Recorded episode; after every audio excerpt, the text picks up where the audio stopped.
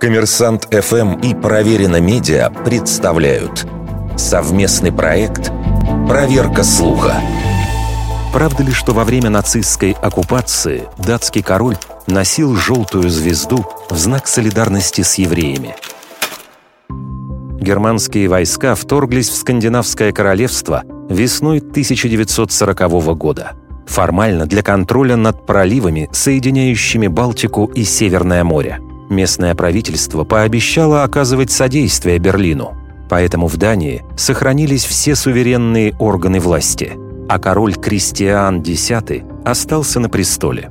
В отличие от подавляющего большинства оккупированных стран Европы, в Дании нацисты не требовали от евреев носить желтые звезды, а потому, очевидно, легенда о мужественном поступке Кристиана несостоятельна. Откуда же она появилась? Долгое время считалось, что миф вырос из карикатуры, опубликованной в одной из шведских газет того времени.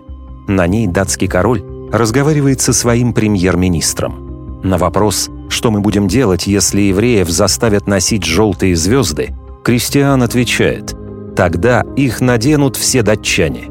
Это вполне отражало общее настроение, царившее в датском обществе. Кристиан выбрал политику умственного сопротивления нацистам, и подданные в большинстве были с ним солидарны. Достаточно сказать, что когда в 1943 году германские оккупационные власти решили выслать еврейское население королевства в концентрационные лагеря, обычные датчане переправили по морю в нейтральную Швецию более 7 тысяч евреев из почти 8 тысяч. Вердикт. Это неправда.